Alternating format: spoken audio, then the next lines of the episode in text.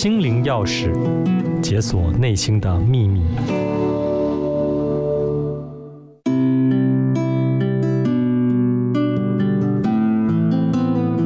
大家好，我是 Doctor R 的咨商心理师林静怡。你知道霸凌的语言会带来多大的伤害吗？你有想过赞美的语言又会带来怎么样的改变？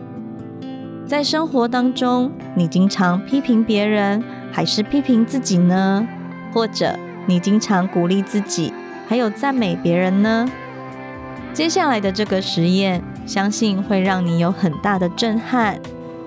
五月四日是中东的反霸凌日。几年前，在阿联酋的一所学校中，为了宣传反霸凌，做了一个跟语言暴力有关的实验。首先，实验者找来两盆相同种类、差不多大小的绿色盆栽，放在学校的大厅。这两棵植物的养殖条件都相同，灌溉同样的水分，接受相同的阳光照射，并且撒上一样的肥料。不过，不同的是，两个盆栽接收到的语言是全然不同的。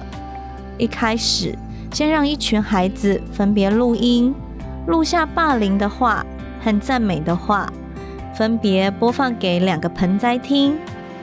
一盆天天被各种难听的话辱骂，像是“你看起来很糟糕，没人喜欢你”；而另一盆则是对他说各种爱的鼓励，比如说“你真漂亮，我喜欢你现在的样子，你让这个世界不一样”。过了三十天后，被言语霸凌的盆栽叶子下垂，有很多部分已经枯黄；而受到称赞的植物，则是生气蓬勃、朝气十足。这个实验让我们看见语言的力量，可以让植物充满生命力，也可以让植物枯萎。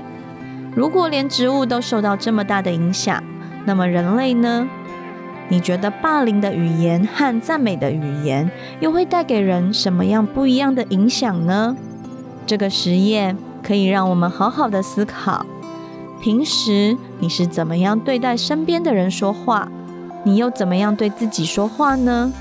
如果你经常责骂别人或者责骂自己，那么你或是被你指责的人，很有可能就是那一盆快要枯萎的植物。因为霸凌的语言会让人意志消沉。相反的，如果你经常赞美别人和赞美自己，你和你身旁的人就是那盆生气蓬勃的植物，因为赞美而让生命更加绽放。所以，从今天开始，就好好注意你说的每一句话吧。